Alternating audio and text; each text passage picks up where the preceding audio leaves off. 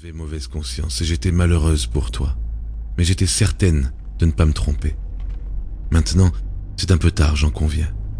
Je ne sais même pas si je m'en veux. Mathilde s'affubla d'un pauvre conne en frappant le volant.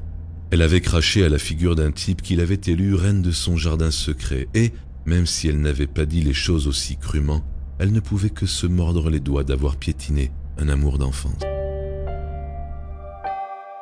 L'allée était ouverte.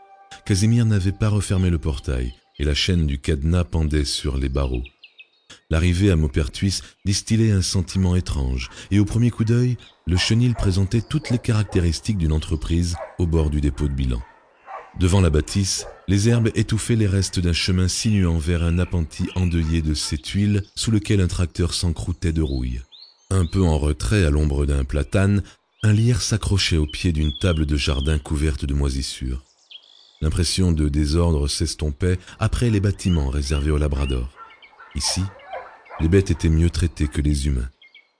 Sur le meuble de l'entrée, Mathilde déposa le dossier rédigé par Maître Bureau, rangea ses clés dans le tiroir et glissa la dernière note de Gilles le Jeune avec les autres. 270 euros au total, ce minable va pouvoir cultiver sa cirrhose. Un fumet écœurant s'échappait de la cuisine, mélange d'aromates et d'oignons frits. C'est vous, Mathilde? C'est moi. J'ai préparé une ratatouille. Il reste des tranches de gigot dans le frigo. C'est gentil, Célia, mais je n'ai pas faim. Où est Casimir? Il s'occupe de la camionnette. Au fait, votre frère a appelé, il passera dans l'après-midi. Mathilde entra. Appuyée contre l'évier, Célia essuyait une casserole. La scène valait le détour. Perfecto en cuir noir, t-shirt mauve imprimé d'une tête de mort argentée, pantalon moulant, en cuir lui aussi, bottines créées par un styliste pervers un soir d'overdose. La coiffure, dans le style la vie entre une charrette de foin et un mur crépi, donnait une touche médiévale à l'apparition gothique. Celia Kotsky présentait toutes les caractéristiques d'un hérisson borderline contre lequel il était déconseillé de se réchauffer. Hector Favier l'avait appris à ses dépens. Il l'avait récupérée sur les quais de Saône où elle tapinait pour la finir à la maison. Ce soir-là, comme d'habitude, Hector était ivre et la partie de jambes en l'air n'avait vibré que de ronflements. Célia n'était jamais retournée vendre ses charmes dans les bars de la grande ville. Au fil du temps, Mathilde était parvenue à l'apprivoiser et, depuis maintenant six ans, Célia vivait ici. Au village, tout le monde connaissait cette étrangère, belle à damner un prêtre.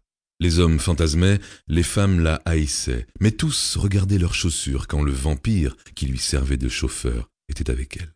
Casimir Roscovic était arrivé à Martebrun avant les moissons de 1996. Au début, il avait vécu à la ferme des Ferchaux, puis chez les Reynaud, à la porcherie de la Maraudière. Pendant la période des vendanges de cette même année, un viticulteur de la Combe du Bief l'avait embauché comme saisonnier. Il ne s'était présenté à Maupertuis qu'en novembre. À cette époque, le chenil menait grand train et les tâches ingrates ne manquaient pas. Après des négociations sans fin, Mathilde avait convaincu son mari d'engager ce gaillard silencieux et Casimir s'était vu affecter un bout de bâtiment jouxtant la grange. L'endroit ressemblait maintenant aux maisonnettes des alentours discrets de Sarajevo. Depuis le jour où elle lui avait annoncé sa maladie, Casimir était devenu un autre homme. Il surgissait de nulle part pour arranger un coussin, passait des nuits entières derrière la porte de sa chambre, à l'écouter dormir, à prier parfois. La journée, il tenait des conciliabules interminables avec les labradors. Aujourd'hui, Mathilde l'avait chargé de récupérer un mâle pour la reproduction. Célia devait l'accompagner.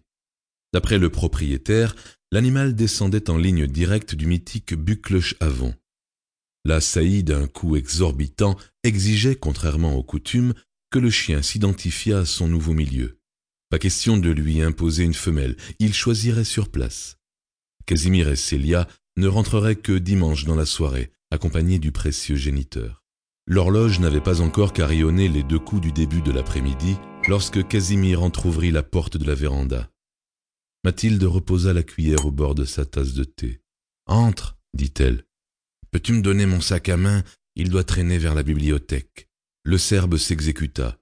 Mathilde tira de son porte-carte une visa privilège qu'elle lui tendit. Le code est 1488, précisa-t-elle. Roscovic tritura le morceau de plastique doré et le rangea dans son portefeuille. Des pensées bouillaient sous son crâne, dessinant autant de rides sur son front. L'arrivée de Célia lui épargna.